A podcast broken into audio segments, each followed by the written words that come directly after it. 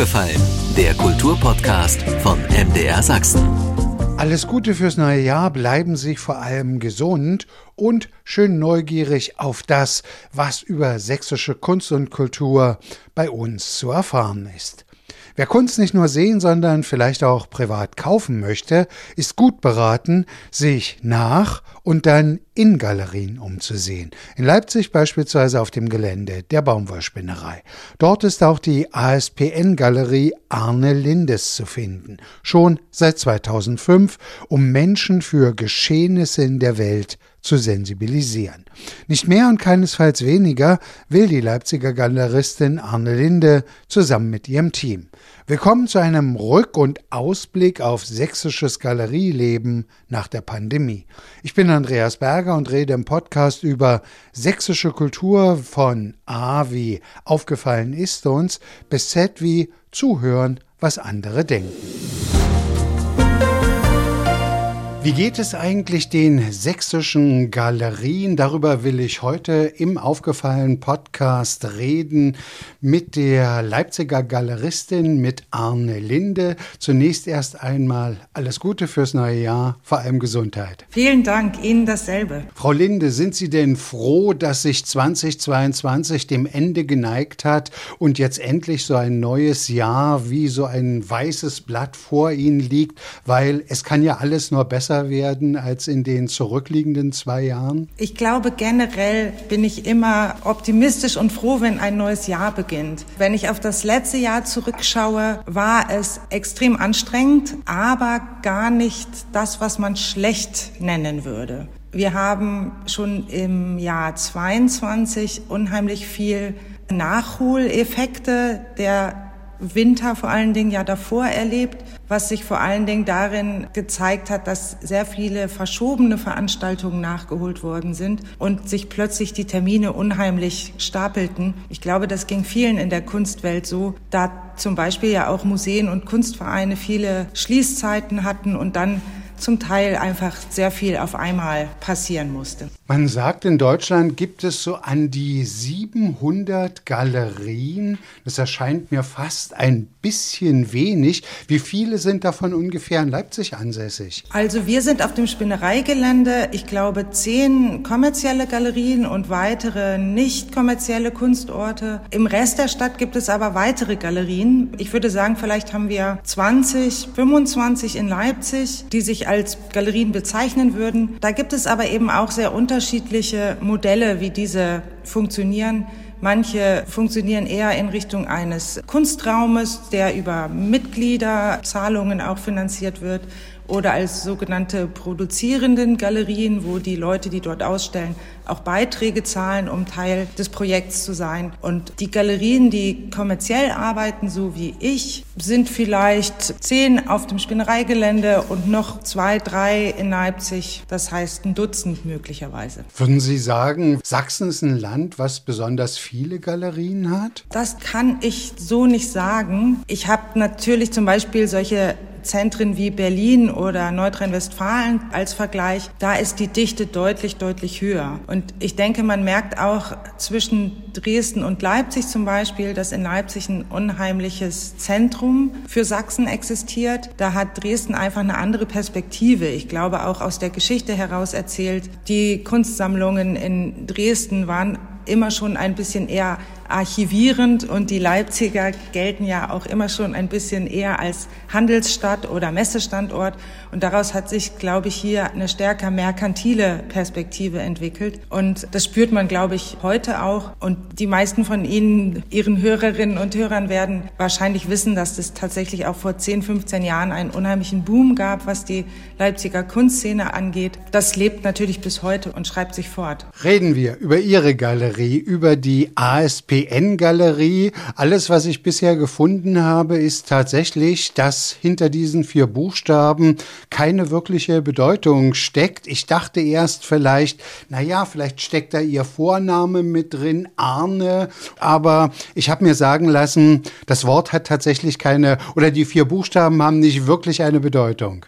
Genau, das war so ein bisschen die Frage. Ich habe hier aufgemacht, als 2005 alle Leipziger Galerien aufs Spinnereigelände zogen und ich war damals die jüngste, die kleinste, der Nachwuchs und es tauchten hier so klangvolle Namen auf wie etwa die Dogenhausgalerie. Heute heißt sie Galerie Jochen Hempel oder die Galerie, die heute Reiter heißt, hieß damals Märzgalerie. Das waren alles so erzählerische, narrative Konstruktionen.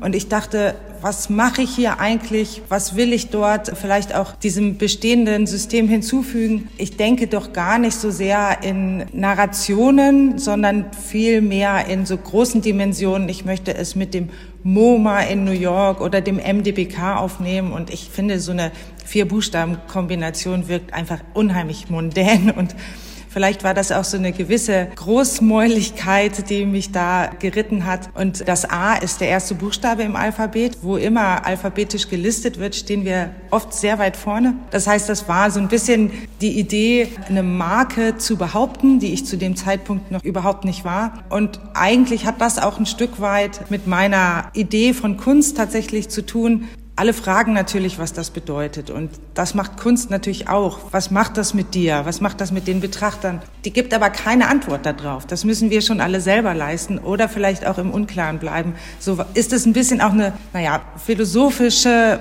Spielerei wäre vielleicht etwas hochgegriffen, aber eine Spielerei quasi mit den eigenen Fragestellungen an meinen Besuch in einem Kunstort. Ich erfahre was, ich kriege irgendwie Hinweise, aber die Auflösung bleibt mir selber überlassen ich nehme etwas sinnlich wahr, es interessiert mich, es zieht mich sozusagen regelrecht rein. Sie haben es schon gesagt, seit 17 Jahren oder jetzt im 18. Jahr sind Sie auf dem Gelände der Baumwollspinnerei zu Hause. Ich glaube, das ist jetzt das aktuelle Areal, ist jetzt aber schon das dritte. Sie sind, glaube ich, schon zweimal umgezogen. Genau, wir haben ganz klein angefangen. Das war 2005 und ich habe mir damals mit Jochen Hempel einen Raum geteilt, beziehungsweise er hatte den weitaus größeren Teil und ich war quasi der junge, kleine, etwas projektraumartig gefasste Appendix. Und das hat sich total schnell entwickelt, dass wir gesagt haben, das Projekt muss wachsen.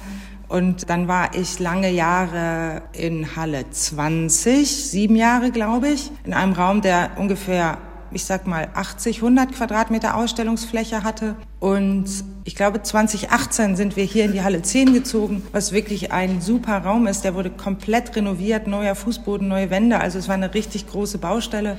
Hier haben wir jetzt, ich glaube, 135 Quadratmeter. Ausstellungsfläche und natürlich noch hintere Räume, Lager, Büro und so weiter. Und das ist für mein Empfinden ein ganz tolles Format. Ich kann hier sehr große Bilder zeigen, ich kann aber auch eine etwas intimere, kabinettartige Atmosphäre erzeugen. Also das ist unheimlich flexibel und für die Künstlerinnen und Künstler, mit denen ich arbeite, eigentlich oftmals ein passendes Format, weil zu große Räume, habe ich oft das Gefühl, sind auch sehr einschüchternd, sowohl für die Leute, die sie bespielen müssen, als auch für die Leute, die sie besuchen. Und wenn man das Gefühl hat, man muss irgendwie einen Raum voll kriegen, dann leidet da ganz oft die Qualität oder vielleicht auch das Selbstbewusstsein. Und ich glaube auch für die Leute, die so einen Ort besuchen, ist es schön, wenn es zwar luftig und hell und groß ist, aber nicht zu einschüchternd. Denn das, was wir mit der Kunst ja wollen, ist die Menschen erreichen und mit denen in Kontakt kommen und denen einen Kontakt ermöglichen, so dass ich hier in Halle 10 total happy bin und hoffe, noch lange zu bleiben. Frau Linde, beschreiben Sie uns doch einfach mal dieses besondere Flair der Leipziger Baumwollspinnerei. Denn so viele Kunstareale vergleichbarer Art gibt es meines Erachtens in Deutschland nicht. Was ist für Sie der besondere Reiz, dort mit Ihrer Galerie zu Hause zu sein? Also es ist wirklich für mich total wunderbares Gelände und es ist auch ein ganz wunderbares Miteinander, was wir hier pflegen. Ich glaube schon, dass es in vielen Städten so die Tendenz gibt, dass sich Galerien im selben Viertel ansiedeln oder in derselben Straße. In Leipzig haben wir dieses geschlossene Areal der Baumwollspinnerei und es wird auch bis heute von auswärtigen Besuchenden immer wieder auch vermittelt, es ist so schön, dass man das Gefühl hat, das Gelände erfassen zu können. Es ufert nicht aus. Wenn man hier beginnt, die Galerien zu besuchen, weiß man, man hat so und so viele vor sich, geht vielleicht noch in die nicht kommerziellen Kunsträume oder anlässlich der Rundgänge auch in geöffnete Ateliers oder so. Aber es überfordert einen nicht in dem Sinne, dass man das Gefühl hat, nur einen Bruchteil gesehen zu haben. Das andere ist, dass wir natürlich ein baulich absolut einzigartiges und ich möchte sagen spektakuläres Gelände haben, weil das natürlich die Industriegeschichte miterzählt, weil hier viel architektonisch zu entdecken ist, wenn man denn ein Fable für alte Industriekultur hat. Und was das Schöne auch ist, ist, es ist nicht wie in anderen Arealen oder in anderen Städten so komplett durchsaniert, sondern wir haben hier noch alte Bahnschienen im Gelände liegen. Es gibt ein Kopfsteinpflaster, was manchmal für Leute, die zum Beispiel Frauen mit hohen Schuhen etwas problematisch ist, aber was halt die ganze Atmosphäre prägt. Und ich glaube auch, dass die Galerien jeweils individuelle Lösungen für die Ausgestaltung ihrer Räumlichkeiten finden konnten, ermöglicht so eine Vielfalt der Raumwahrnehmung und Raumnutzung. Wäre das von einem Architekten oder Architekturbüro komplett durchgestaltet worden, hätten wir hier wahrscheinlich verschiedene ähnlich ausgestaltete weiße Würfel als Innenräume mit allen, alle dem gleichen Licht und alle den gleichen Türgriffen, dann wäre die Vielfalt und das Entdecken gar nicht so interessant und neugierig machend. Inwiefern beschreibt es aber auch überhaupt die Leipziger Kunstszenerie, die Leipziger Galerieszenerie? Anderswo in großen Städten sind die Galerien meistens an den teuersten Adressen, weil man natürlich immer vermutet, wer mit Kunst handelt, da ist viel, viel Geld im Spiel. In Leipzig sieht man auch schon mal Neo Rauch mit dem Rennrad an sich vorbeifahren oder andere Künstlerin oder seine Frau sich irgendwo einen Kaffee holen oder wie auch immer. Was macht diesen Charme aus? Tatsächlich sind wir hier alle ziemlich nah beieinander und auch ein Stück weit aufeinander angewiesen. Also das betrifft, glaube ich, die ganze Szene von dem Künstlerbedarf bis hin zu den Leuten, die hier vielleicht in den oberen Etagen ihre Ateliers haben. Wir spüren hier eine Geschäftigkeit und eine Relevanz von Kunst, die sich jeden Tag neu erleben lässt und vorne in der kleinen Gastro trifft man sich zum Kaffee holen oder sitzt im Garten dort und isst Kuchen. Dieses Miteinander hat was sehr Selbstverständliches und auch für Leute, die das Areal besuchen, ist es sehr erlebbar, denke ich. Wobei es immer wieder lustige Situationen gibt. Also wir sind jetzt ja quasi terminlich vor dem Januar-Rundgang, der am 14. Januar stattfindet, wo dann alle Galerien gemeinsam neue Ausstellungen eröffnen. Das ist immer so ein Jahresauftakt. Und davor ist hier total tote Hose. Also als ich heute Morgen aufs Gelände gekommen bin, habe ich niemanden gesehen. Und ansonsten, wenn ich vorne bei der Mule, diesem Café, aufs Gelände komme, passiere ich, glaube ich, sechs Galerien und vier, fünf Eingänge zu den Gebäuden, wo oben die Ateliers drin sind. Ich treffe meistens drei, vier Leute oder winke vom Fahrrad. Das ist tatsächlich heute überhaupt nicht passiert, so dass wenn jetzt jemand aufs Gelände käme, der würde sich wundern, wie still und verschlafen das hier ist. Aber natürlich macht die Kunst jetzt die Pause, um die Kraft zu sammeln für die, für die kommenden Ereignisse. Schauen wir noch mal kurz zurück. War es denn ein gutes Weihnachtsgeschäft für Sie? Die Frage Weihnachtsgeschäft. Ich mache tatsächlich mit der Galerie in dem Sinne kein Weihnachtsgeschäft. Unsere Arbeit gestaltet sich sehr viel langwelliger, sag ich immer. Es gibt ganz selten Leute, die in den Wochen vor Weihnachten gezielt noch ein Geschenk oder ein, ein irgendwas für sich selber suchen. Die Galeriearbeit erstreckt sich oft über viele Wochen und Monate des Kontaktes zwischen Kunden und den Galerien, bis es zu Verkäufen kommt. Manchmal sind das Jahre. Und wenn Sie jetzt Lebensmittel verkaufen, dann ist klar, die müssen in kürzester Zeit unter die Leute. Wenn Sie aber einen Wald pflanzen, dann wissen Sie, Sie machen das für die nächste Generation. Und bei uns würde ich sagen, arbeiten wir oftmals mit der Perspektive, in sechs oder zwölf Monaten die Ernte einzufahren. Und ich habe, glaube ich, im Dezember relativ wenig Umsatz gemacht und die Monate davor habe ich zum Beispiel Rechnungen geschrieben für Werke, die ich schon im Frühjahr auf der Art Rotterdam quasi angeleiert habe und wo dann nach dem Erstkontakt auf der Messe noch ein Atelierbesuch stattfand oder ein Besuch in Leipzig und das erstreckt sich so über längere Zeiträume.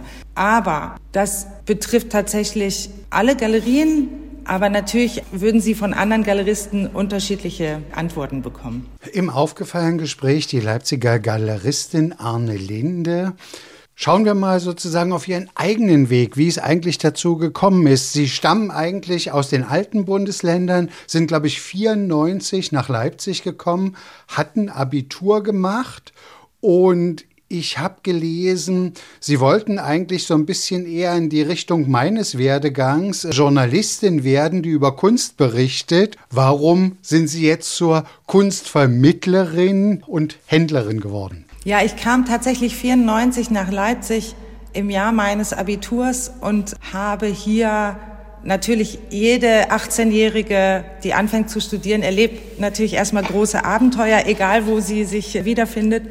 Aber in Leipzig war natürlich unheimlich viel Aufbruch und unheimlich viel Veränderung zu spüren.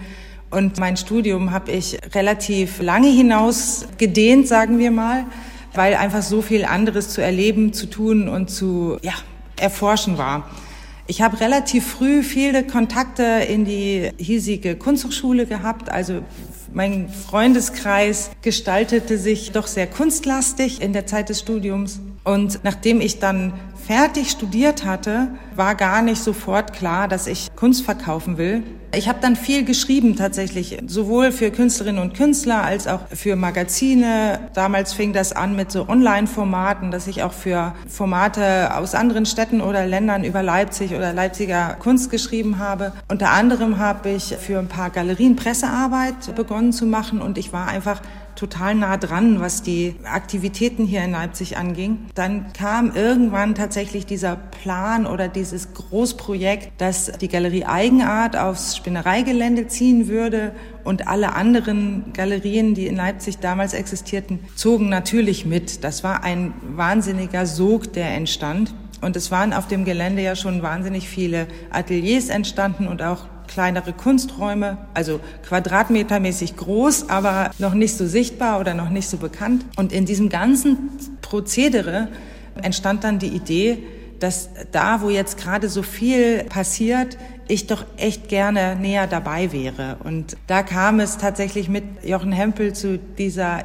Idee, diesen kleinen Raum aufzumachen, der dann meine erste Galerie war, ich weiß nicht, vielleicht hatte der 40 Quadratmeter Ausstellungsfläche und ein winziges Büro.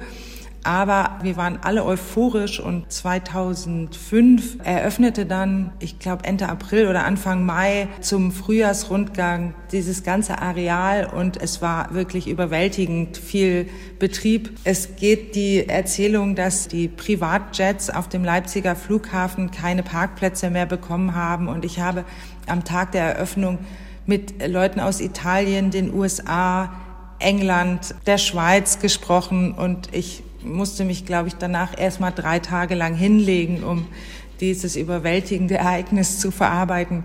Das war schon ein überraschender Erfolg. Also ich hatte überlegt, ich probiere das mal, ich mache das vielleicht ein, zwei Jahre und nehme so diese Welle der Euphorie auch mit, die damals so in der Stadt lag. Jetzt sind 17 Jahre vergangen. Es hat vom ersten Tag an auch kommerziell funktioniert. Das gehört natürlich auch dazu. Auch wirklich dank der Unterstützung durch die Kolleginnen und Kollegen hier vor Ort, denn das ist nicht selbstverständlich, dass ein neues Format quasi in die Gruppe dazustößt und so gut aufgenommen wird. Aber das macht tatsächlich auch so ein kleines bisschen die Besonderheit dieses Geländes aus. Wir sind ein bisschen eine Insel. Damals waren wir noch wirklich draußen aus der Stadt. Inzwischen hat sich ja auch Plagwitz-Lindenau, was die Innenstadt mit der Spinnerei verbindet, unheimlich entwickelt. Aber wenn man damals auf die Spinnerei kommen wollte, dann musste man sich entscheiden, quasi raus aus allem anderen zu fahren und hierher zu kommen. Und wir wussten alle von vornherein, wir sind aufeinander angewiesen und niemand würde nur für eine Ausstellungseröffnung nach Leipzig einfliegen. Niemand würde nur für eine Galerie aus der Innenstadt auf die Spinnerei fahren, aber dieses, diese gebündelte Kraft hat eben allen gut getan und da wurde ich einfach total super aufgenommen und da bin ich heute noch sehr, sehr glücklich und dankbar. Und nicht bereut seit 17 Jahren diesen Schritt? Absolut nicht. Frau Linde, nun ist für viele wahrscheinlich so eine Galerie. Natürlich weiß man, dort kann man hingehen, dort kann man sich Kunst ansehen. Manche wissen allerdings auch gar nicht, dass das tatsächlich kostenfrei ist. Und man kann natürlich auch Kunst kaufen. Was muss man als Galeristin mitbringen? Sowohl, sagen wir mal, das wirtschaftliche Verständnis als auch, als auch den Kunstsinn. Ja, man braucht wirtschaftliches Verständnis und Kunstsinn und man muss tatsächlich Lust haben, mit Menschen zu kommunizieren. Und das ist, glaube ich, wenn ich von mir spreche, das Wichtigste, was ich mitgebracht habe, wo ich aber auch noch sehr, sehr viel dazulernen musste. Denn das ist was anderes als Äpfel zu verkaufen, wo jeder Mensch auf der Welt weiß, dass das ein Produkt ist, was Sinn ergibt und wo man was von hat. Es ist auch was anderes als teure Uhren zu verkaufen, wo die Marke bereits weltweit bekannt ist. Ich zeige jetzt zum Beispiel im Januar, zum 14. Januar, zum Winterrundgang Matthias Reinmuth. Das ist ein Berliner Maler, mit dem ich auch schon seit der ersten Ausstellung, die ich gemacht habe, damals in einer Gruppenausstellung zusammenarbeite der sehr großformatige, abstrakte Malereien zeigt. Da gibt es Leute, die kommen rein, schauen das an und sind sofort verzaubert, können sich nicht mehr lösen, stehen stundenlang und lassen die Farben auf sich wirken und kriegen sofort einen ganz emotionalen und einen ganz sinnlichen Zugang zu den Arbeiten. Andere Leute sagen, ah, okay, ein Farbverlauf, na super, da ist ja gar nichts drauf. Das heißt, in dem Moment, wo ein Interesse existiert oder vielleicht auch nur eine Frage, sind wir gefragt, die Menschen ein bisschen an die Hand zu nehmen oder rauszufinden, was da los ist, was die reizt am Ende natürlich möglichst auch, ob da ein Kaufinteresse existiert, ob da möglicherweise, so banal ist es ja, ein Geschäft zu machen ist. Und ich habe da mit unheimlich vielen unterschiedlichen Leuten zu tun. Manche, die glauben, sie müssen ihre Gäste beeindrucken, manche, die in tiefer Liebe zu künstlerischen Arbeiten unheimlich genau wissen, was sie wollen, andere, die erstmal anfangen, sich damit zu beschäftigen und von Tuten und Blasen keine Ahnung haben, aber auf einer Suche sind. Und da geht's auch manchmal sehr persönlich zu. Da höre ich von Sehnsüchten und von Gefühlen und dann sehe ich Ehepaare vor Bildern streiten, weil da irgendwas ausgelöst wird. Genauso auf der Seite der Künstlerinnen und Künstler, da gibt es Leute, die haben eine ganz starke Mission, wissen ganz genau, was sie zeigen und vermitteln wollen, können sich auch verbal gut ausdrücken und andere können das gar nicht, weil die eben die Kunst als ihr Medium gewählt haben und sich malerisch oder fotografisch ausdrücken, aber ganz unbeholfen nur eine Vermittlungsarbeit machen können, wo ich dann zum Zuge komme oder auch gefragt bin. Und so muss ich ganz oft sehr viel Empfindungen, Erwartungen, Emotionen moderieren und balancieren und hoffe dann am Ende für alle Beteiligten zu guten Ergebnissen zu kommen. Das gelingt natürlich nicht immer, aber das ist ein bisschen mein Wunsch, dass die Leute, die hier Kunst zeigen, gutes Feedback bekommen und auch kommerziell gutes Feedback bekommen und die Leute, die die Galerie besuchen, im besten Fall ein unvergessliches Erlebnis oder einen tollen Eindruck haben, der sie vielleicht weiter beschäftigt. Bleiben wir mal an dem Punkt, für den Besucher, für die Besucherinnen der Galerie sind Sie die Gastgeberin, die womöglich auch neue Blicke auf Künstler oder Blicke auf neue Künstler ermöglicht. Was ist die Galeristin für die Künstler? die sie ausstellt? Für die Künstlerinnen und Künstler bin ich ganz viel gleichzeitig Oftmals bin ich ja zum Beispiel die erste Person, die im Atelier neue Arbeiten sieht. Das ist ein ganz sensibler Moment, weil da hat jemand lange im Atelier gearbeitet, möglicherweise gemalt oder tausende von Fotos durchgesiebt, um die besten rauszufinden, an einer Skulptur gearbeitet oder an einer konzeptuellen Arbeit. Und ich bin dann quasi der erste Gast, der erste Kunde auch in dem Moment. Und wenn sich da bei mir ein Interesse oder ein positives Feedback einstellt, dann haben wir alle schon viel gewonnen. Aber das ist manchmal auch so, dass erstmal Fragen da sind. Dann müssen wir gemeinsam schauen, wie wir weiter damit umgehen. Ich kann meinen Senf dazugeben oder ich kann entscheiden, den lieber nicht dazu zu geben, um dann noch ein bisschen Zeit zu lassen. Dann bin ich oftmals auch so Coach in dem Sinne, dass ich sage, schau mal, ob du dich in diese Richtung vielleicht ein bisschen besser oder vertieft äh, auseinandersetzen kannst, weil ich weiß, dass in der und der Szene, in den Museen gerade die und die Themen wichtig sind und ich sehe das bei dir und ich könnte mir vorstellen, dass ich die oder den Kurator Museumsmenschen da mal drauf aufmerksam mache. Könntest du dir vorstellen, zum Beispiel da zu dem einen Schwerpunkt ein PDF mal zu entwickeln? Und ich glaube, dann bin ich auch noch Wirtschaftsberaterin, dann bin ich auch manchmal Kummerkasten. Dann bin ich mit vielen Künstlerinnen und Künstlern, mit denen ich teilweise ja sehr lange zusammenarbeite, natürlich auch Freundin, Ratgeberin in vieler Hinsicht. Also ein bunter Strauß an Rollen, die ich da einnehme. Wenn ich Sie bisher richtig verstanden habe, arbeiten Sie, sagen wir mal, mit einem überschaubaren, festen Stamm von Künstlerinnen und Künstlern und sind aber natürlich auch ständig auf der Suche zu entdecken. Wie entdecken Sie? Wo finden Sie? Es ist für mich total wichtig, eine Kontinuität in meinem Programm zu haben, weil man eben oft auch erst nach zwei, drei, fünf Jahren tatsächlich wirklich fundiert mit den Leuten arbeitet, beziehungsweise sich das dann auch rentiert. Aber genauso wichtig ist es auch, dass man nicht über sein eigenes Programm einschläft und sich selber auch weiter dynamisch hält und neugierig bleibt, und am Anfang, als ich die Galerie aufgemacht habe, da war ich 30. Da habe ich natürlich ganz viel auch auf Kunsthochschulen geschaut und verschiedene Städte besucht. Also das war damals wirklich noch eine Recherchereise vor der Galerieeröffnung. Da war ich in Stockholm, Dresden und New York und noch vielen anderen Städten, aber eben sehr viel unterwegs. Und vor allen Dingen habe ich dort Kunsthochschulen und andere junge Galerien angeschaut.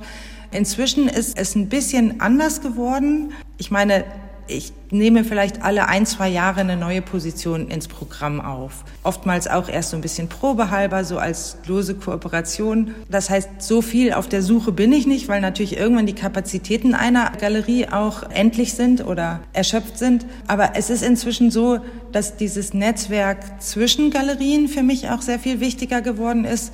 Das heißt nicht innerhalb Leipzigs und auch nicht innerhalb Sachsens, sondern ich finde es toll, auch Gäste aus anderen Galerien mal in Leipzig zu zeigen oder da so eine Austauschsituation zu erzeugen. Ich zeige mal jemanden von dir, du zeigst mal jemanden von mir. Das ist oft auch den KünstlerInnen sehr wichtig, da so Verbindungen zu entwickeln und ihr eigenes Netzwerk ausbauen zu können. Und das finde ich eine ganz tolle Sache, genau so ein bisschen weiter aufgestellt, sich zu vernetzen. Das heißt, ich bin auch nicht so sehr auf der Suche, aber wenn ich tolle Positionen treffe, dann bin ich natürlich oft auch angefixt und versuche irgendwas möglich zu machen, da in eine Kooperation zu kommen.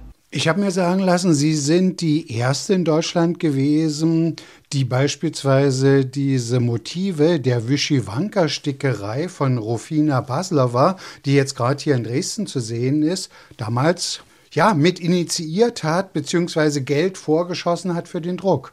Das stimmt. Rufina Baslova, weißrussische Künstlerin, die sich sehr stark mit diesen revolutionären Prozessen in Weißrussland auseinandergesetzt hat, beziehungsweise natürlich auch mit den Restriktionen und den schwierigen politischen Prozessen.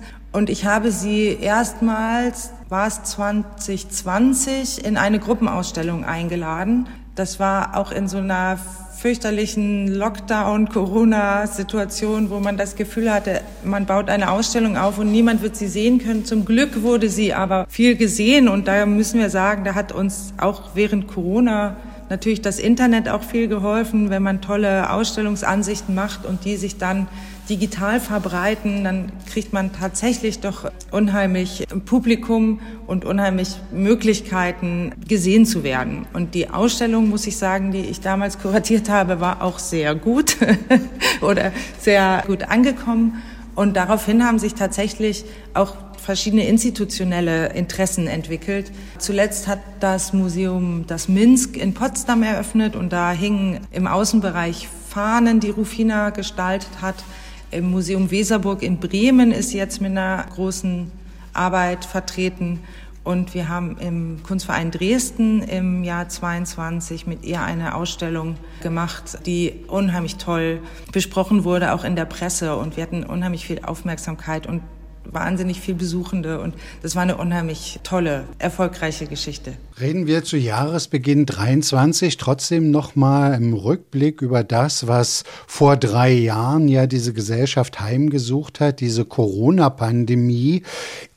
Hat es da eigentlich den Galerien so ein bisschen eine bessere Position verschafft, dass sie eben als händlerisches Unternehmen geführt werden und dadurch nicht wie Museen und andere Kunst- und Kultureinrichtungen die ganze Zeit geschlossen waren? Das war sehr ambivalent. Also natürlich sind wir nicht Waren des täglichen Bedarfs und es war jetzt nicht so, dass der Konsument vor allen Dingen den Galeriebesuch vermisst hat in dieser Zeit.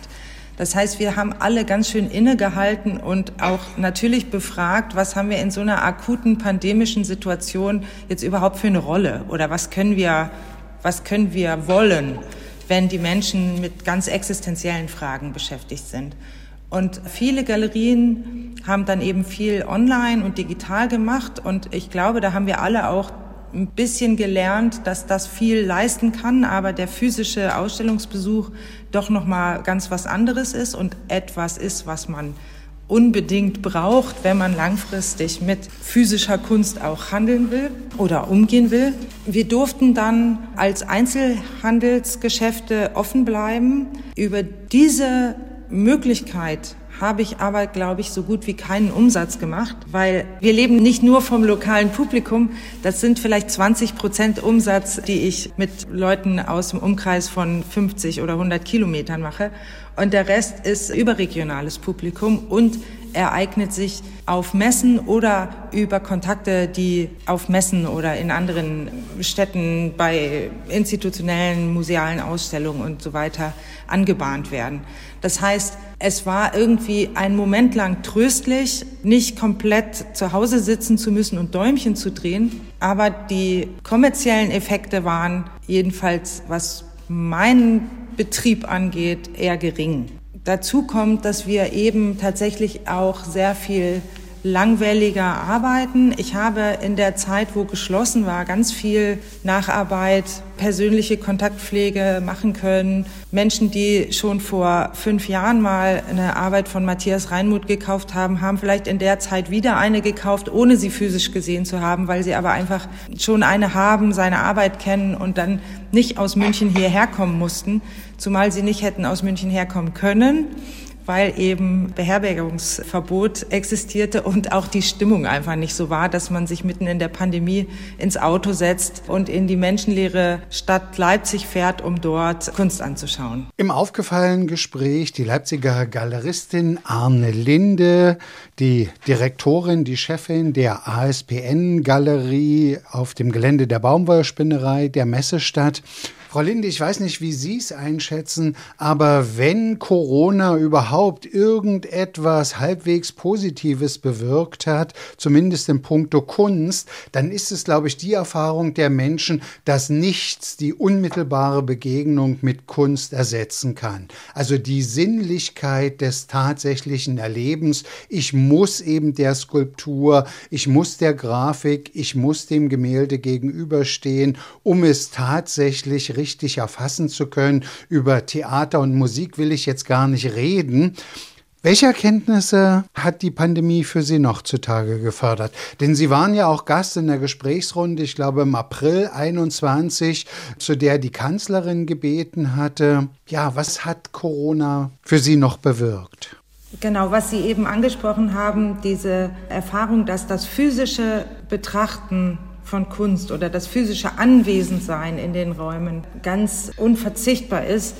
Das ist etwas, was ich gar nicht so erwartet habe, aber was sich für mich und die Leute, die Galerien besuchen, als gleichermaßen ganz existenziell dargestellt hat. Als es wieder möglich war, hier in die Galerien zu gehen und die Kunst anzusehen und auch gemeinsam Kunst anzusehen, das war einfach ein wahnsinnig beglückendes Gefühl und Erlebnis für alle Beteiligten. Denn es ist ja nicht nur so, dass ich individuell davor stehe, sondern ich stehe auch mit jemand anderen davor, der sagt, puh, da kann ich nichts mit anfangen. Oder guck mal hier links oben, das kommt mir so und so vor. Oder diese Farbe rechts finde ich irgendwie ganz schön erstaunlich. Oder irgendwas macht mich sauer. Oder irgendwas erinnert mich an früher. Oder wie auch immer. Sich darüber auszutauschen, ist etwas, was in keiner anderen Disziplin oder in keinem anderen Moment mm, möglich ist, außer bei kulturellen Ereignissen. Also Musik zum Beispiel kann so ein Faktor sein, aber eben auch mm, bildende Kunst. Und das war ein soziales Großereignis wieder gemeinsam Eröffnungen zelebrieren zu können. Weiter habe ich das Gefühl, dass tatsächlich die Erfahrung, die wir alle mit der Digitalisierung gemacht haben, dennoch erhalten bleiben werden. Es wird viel mehr über zum Beispiel soziale Medien kommuniziert. Wir haben sehr viel mehr Kommunikation, zum Beispiel über Instagram, wo wir viele Posts machen über laufende und vergangene Ausstellungen. Wir haben auch viel mehr telefoniert und den persönlichen Kontakt gesucht. Das ist etwas, wovon wir jetzt immer noch zehren oder was wir weiterführen werden. Ich glaube auch, dass ich persönlich die Erfahrung gemacht habe, dass Kunst als gesellschaftliches Phänomen oder Segment ganz, ganz wichtig ist und wurde in der Pandemie. Denn hier geht es auch darum, sich selber zu begegnen und mit den eigenen Gefühlen konfrontiert zu sein und Dinge äußern zu können, die man bei der Überlegung, welche Hose ich mir kaufe oder was ich heute Abend koche, gar nicht so zur Debatte stehen. Und ganz ehrlich, ich habe am Anfang der Pandemie gedacht, okay, gut, jetzt haben wir halt eine weltweite Gesundheitskrise. Kunst wird wahrscheinlich erstmal nicht mehr relevant sein aber ich bin gut in Organisieren. Ich kann auch ins Gesundheitsmanagement wechseln. Nicht, dass ich da irgendeine Form von Ausbildung hätte, aber meine Kompetenzen sind Vermittlung, Projektmanagement, Organisation. Das wird wohl auch, wenn dieser ganze Bereich jetzt für unabsehbare Zeit auf Eis liegt, möglich sein, meine Fähigkeiten gesellschaftlich irgendwie relevant einzubringen und vielleicht auch Geld damit zu verdienen. Aber das hat sich als ganz anders herausgestellt. Es wurde ja tatsächlich auch von allen an diesem System Beteiligten, von denen die Kunst kaufen, von denen die Kunst vermitteln, von denen die Kunst produzieren, ganz deutlich ausgedrückt, wie wichtig dieser Bereich des gesellschaftlichen Austausches ist. Und das ist etwas, was mich sehr glücklich macht. Ich habe das Gefühl, die Pandemie hat meinen Job nicht in Frage gestellt, sondern im Gegenteil nachhaltig noch wichtiger werden lassen. Mussten Sie irgendwie Personal entlassen?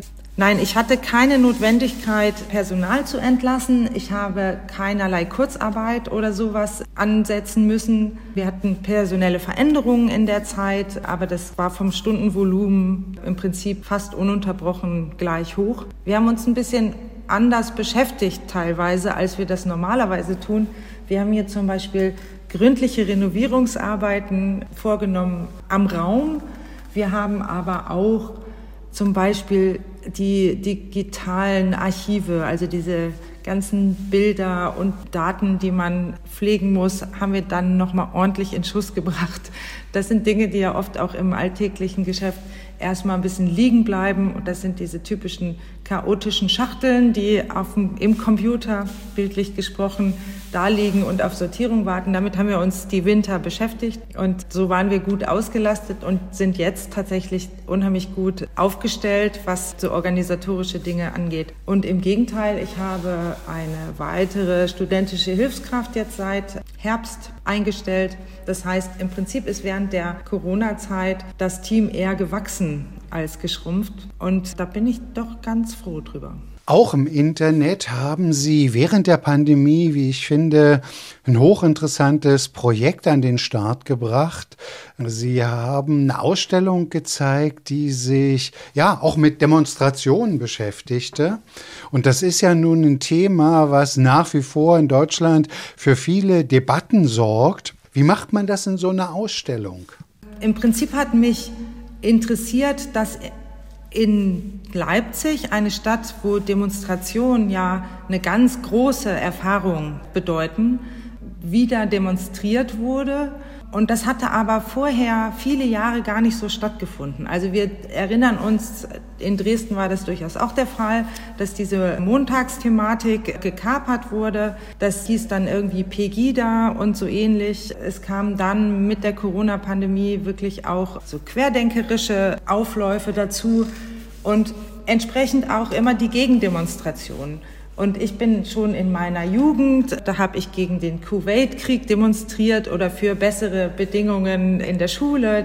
Dann bin ich nicht bei den Leipziger Montagsdemonstrationen dabei gewesen, aber durchaus in der Nachwendezeit gab es verschiedene Aufläufe, wo irgendwelche politischen Themen auf die Straße getragen wurden. Und als es dann jetzt wieder zu diesen Demonstrationen auch gegen diese rechten Aufmärsche kam, habe ich rein körperlich gespürt, dass das ein, eine Erfahrung ist, die man da macht, Mensch unter ähnlich Gesinnten oder sogar Gleichgesinnten zu sein und meinen Körper auf der Straße zu einer politischen Aussage zu verwenden.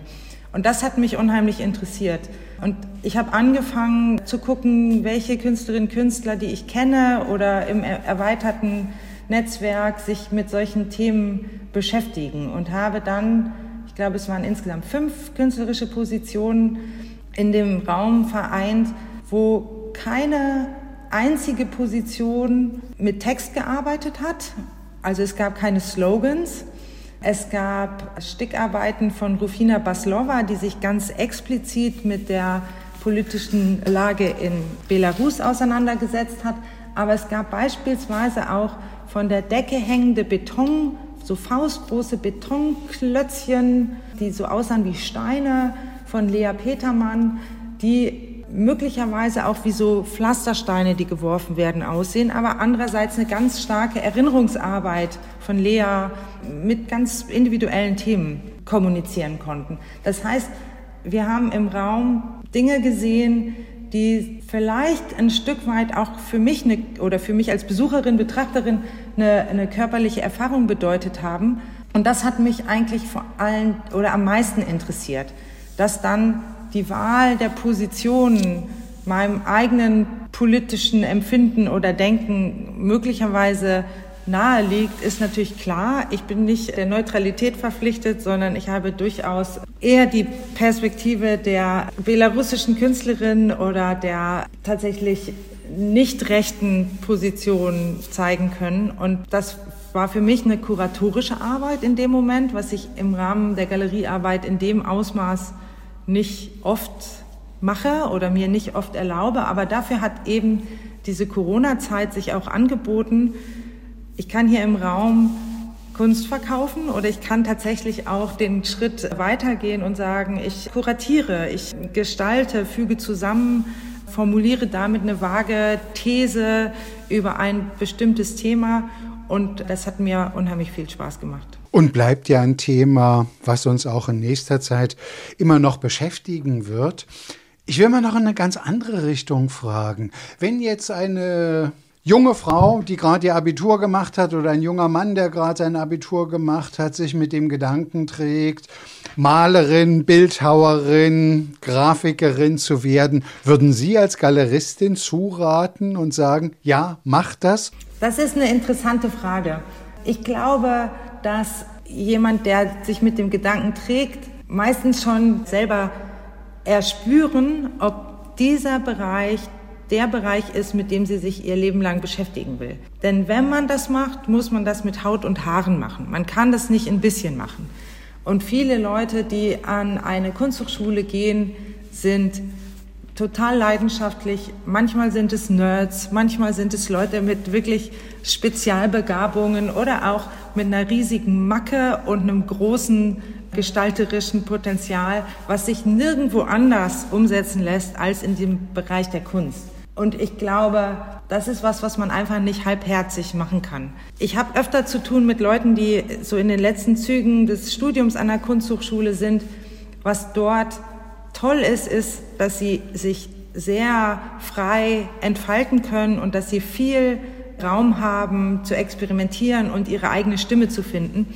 Was dort nicht so viel gelehrt wird, ist, wie man nach Ende des Studiums den nächsten Schritt macht. Und da würde ich mir zum Beispiel von Kunsthochschulen auch wünschen, dass sie da mehr praktische Erfahrungen noch ermöglichen oder auch ein bisschen fokussiert auf die weiteren Schritte Wissen oder Erfahrung vermitteln würden. Denn das passiert leider recht oft, dass Leute mit einem wahnsinnig super Diplom oder Master von der Schule kommen und dann stehen sie da kommen zu mir in die Galerie und ich sage, ich habe deine Arbeit noch nirgendwo gesehen, ich habe noch gar nichts von dir gehört.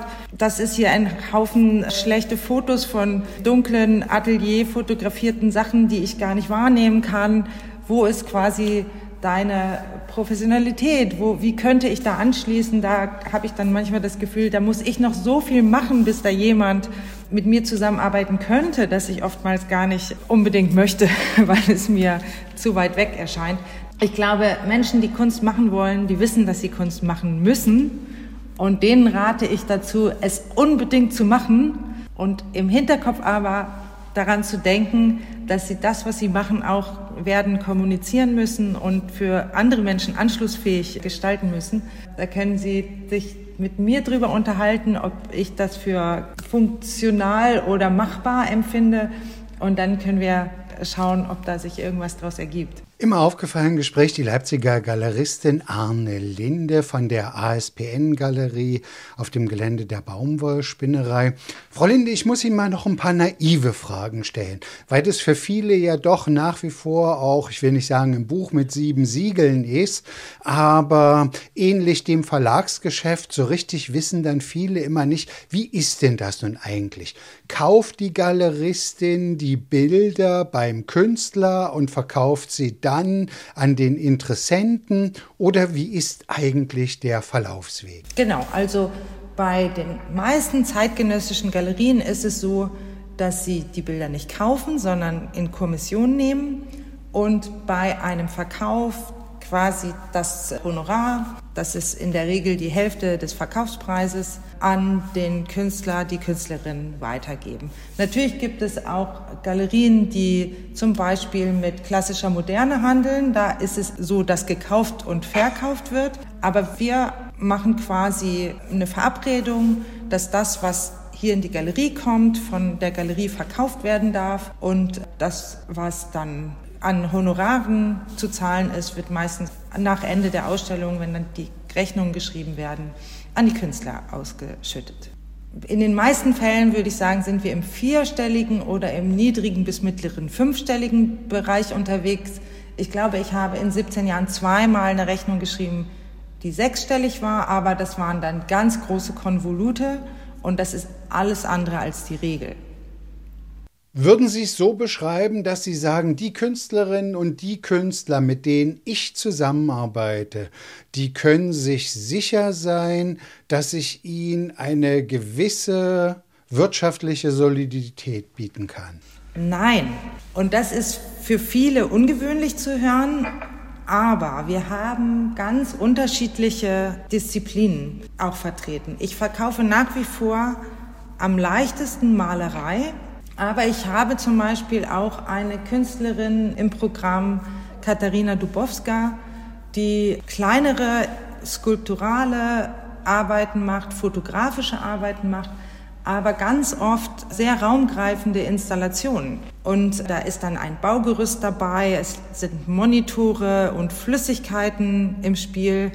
Das ist etwas, was künstlerisch extrem interessant ist, was wahnsinnig spannend ist, auch im Raum zu inszenieren, was aber niemand im Privathaushalt jemals unterbringen könnte. Und da arbeite ich oftmals mehrere Monate, Jahre mit der Künstlerin zusammen, ohne dass wir lukrativ arbeiten. Und das ist bei Katharina Dubowska zum Beispiel der Fall. Wir verkaufen dann fotografische und kleine skulpturale Arbeiten und die großen installativen Arbeiten, die warten Nein, die warten nicht, aber für die versuchen wir eher im institutionellen Rahmen ein Zuhause zu finden. Also da arbeiten wir jetzt daran, dass das in Museen unterkommt oder in großen öffentlichen Sammlungen, was bisweilen gelingt. Aber ich kann auch mal bei einer Position ein, zwei Jahre fast gar nicht lukrativ arbeiten. Und es ist auch manchmal so, dass ich eine Einzelausstellung ausverkaufe und zwei Jahre später kommt die nächste und da verkaufe ich ganz wenig. Das heißt, das ist für die Künstlerinnen und Künstler auch immer mit einem hohen Risiko behaftet. Und mit einer Galerie zusammenzuarbeiten heißt nicht, dass man auf der sicheren Seite ist. Helfen Sie mir, das ein bisschen zu sortieren. Nun gibt es bei einer Erscheinung im Grunde genommen zwei Phänomene. Wir sind auch wirtschaftlich offensichtlich in eine Krise geraten und da ist immer zu hören, da ist dann auch in den privaten Haushalten weniger Geld für Kunst und Kultur da. Und auf der anderen Seite heißt es, ja, die, die sozusagen aus dem Üppigen schöpfen können, die investieren jetzt noch eher in Kunst, weil es für sie einfach ein stabiler Wert ist. Welche Erfahrung haben Sie gemacht? Ich habe genau die Erfahrungen gemacht, die Sie beschrieben haben. Es gibt Leute, die im Moment weniger Geld für Kunst ausgeben und es gibt andere Leute, die gerade mehr Geld für Kunst ausgeben. Bei der zeitgenössischen Kunst ist es aber nicht immer nur eine Frage der sicheren Geldanlage oder des Investments. Da möchte ich sogar ausdrücklich vorwarnen. Natürlich kann es eine Geldanlage sein und kann es eine Wertsteigerung geben. Aber wenn wir uns die Entwicklung des Kunstmarkts der letzten 30 Jahre angucken, ist das bei, ich sag mal, 10 bis 20 Prozent der Künstlerinnen und Künstler der Fall, dass sich die Werte halten und bei ganz vielen anderen ändert sich ganz viel. Und das sind Phänomene, die wir alle, und da spreche ich, glaube ich, für alle Galerien, nicht immer vorauskalkulieren können. Man kann sehr gut und langfristig mit Leuten zusammenarbeiten und plötzlich ist trotzdem irgendwas anders. Und eine Position verkauft sich nicht mehr so gut und dann kommen erste Arbeiten in Auktionen, was dann diesem sogenannten Secondary, dem zweiten Markt zugeordnet ist und wird überhaupt nicht versteigert, wo das fünf Jahre vorher noch höhere fünfstellige Ergebnisse gebracht hätte. Da kann man einfach überhaupt nicht vorhersehen, ob das alles für immer gilt. Das heißt, ich würde sagen, wenn jemand aus Investitionsgründen Kunst kauft, dann sollte der das unbedingt machen, um in sein eigenes Lebensglück zu investieren. Denn nur das, was die eigene Seele füttert, wird langfristig Bestand haben. Alles, für alles andere können wir kein, keine Hand ins Feuer legen. Was natürlich mitschwingt, ist immer die Möglichkeit, dass es, dass es sich wert steigert. Ein neues Jahr liegt vor uns, über 50 Wochen. Fünf Tage hat die Arbeitswoche, also so 250 Arbeitstage ungefähr. Von wie vielen davon sind Sie unterwegs? Ich glaube, im letzten Jahr war ich sehr viel unterwegs. Ich würde sagen, vielleicht jedes dritte Wochenende war ich mindestens irgendwo anders. Wahrscheinlich ist es schon ungefähr ein Viertel der Zeit, die ich persönlich nicht in Leipzig bin. Was wünschen Sie sich für 2023? Ich wünsche mir, dass dieser bescheuerte Krieg aufhört, der mir wahnsinnig auf den Magen schlägt. Für die Kunst wünsche ich mir, dass sie die Energie, die sie unverhofft aus dieser Corona-Pandemie bezogen hat, nämlich eine Phase der Selbstvergewisserung, der inneren Resilienz und Stabilisierung zu erleben, dass sie diese Energie weiterträgt in die Zukunft und mit großem Selbstbewusstsein auftritt und ihre Rolle im gesellschaftlichen Kontext behauptet und mit Freude und Euphorie einnimmt. Wenn ich jetzt an die Politik Wünsche äußern dürfte, wäre das, das habe ich damals auch schon in dem Gespräch mit der Bundeskanzlerin Angela Merkel gesagt, anders als in anderen künstlerischen und kulturellen Dimensionen ist die bildende Kunst mehrwertsteuermäßig benachteiligt. Wir zahlen 19 Prozent Mehrwertsteuer in der Verlagsbranche ist von der Autorin bis zum Verlag bis zum Buchhandel die 7 Prozent als auch Unterstützungstool angesagt. Und da gibt es so eine Ungleichbehandlung, die uns einfach ein bisschen wehtut und gleichzeitig natürlich auch im europäischen Kontext einen großen Nachteil beschert. Und das ist schade, denn Deutschland hat eine wahnsinnig tolle Kunst- und Kulturlandschaft und wenn ich dann höre, dass das Bild, was bei mir in der Galerie, in einer niederländischen oder österreichischen Galerie zehn Prozent weniger Mehrwertsteuer hat und mein deutscher Kunde mich fragt, ob er es nicht vielleicht beim niederländischen Kollegen kaufen kann, dann wird es ganz schön grotesk und tut auch, glaube ich, dem deutschen Selbstbewusstsein an der Stelle oder dem deutschen Kunstwelt Selbstbewusstsein nicht sehr gut. Das wäre so eine politische Idee, die ich für die Verbesserung der Gesamtsituation hätte. Als Schlusswort, als Plädoyer, warum ist eine Galerie wie die Leipziger ASPN-Galerie nichts Elitäres? Es kostet keinen Eintritt. Sie können hier reinkommen, sich anschauen, was es zu sehen gibt. Im besten Falle ein, zwei Fragen stellen und Sie gehen garantiert mit einem unverwechselbaren Eindruck wieder raus. Und das ist wirklich in meinem Beruf das Schöne von der Schulklasse bis zum Touristen, bis zu jemandem, der sich den ganzen Tag mit Kunst beschäftigt, gibt es hier absolut für alle Menschen eine Möglichkeit, eine Erfahrung zu machen, die sie nirgendwo anders machen können. Und dazu lade ich wirklich alle herzlich ein, zu mir zu kommen, auf die Spinnerei zu kommen, in die Galerien zu gehen. Wir leben auch nicht nur vom Geld, was reingetragen wird, sondern auch davon, dass darüber gesprochen wird, dass man voneinander lernt, dass man auch von den Fragen, die die Leute haben, lernt. Und das ist immer eine schöne Begegnung für alle. Alles Gute für Sie für 2023, natürlich auch für die Galerie. Bleiben Sie schön gesund und vielen Dank, dass Sie sich die Zeit für aufgefallen genommen haben. Soweit der aufgefallen Podcast von MDR Sachsen über sächsisches Galerieleben mit Arne Linde von der Leipziger ASPN Galerie. Ich bin Andreas Berger. Jetzt schon verabreden können wir uns gern für die nächste Folge am 9. Januar. Da wird es um Gottfried Silbermann gehen. Vielleicht haben Sie aber auch selbst eine Anregung, wem Sie im Podcast gern einmal zuhören würden. Schreiben Sie an aufgefallen.mdr.de. Aufgefallen gibt's jeden Montag neu, überall wo es Podcasts gibt und so natürlich auch in der ARD Audiothek. Aufgefallen, ein Podcast von MDR Sachsen.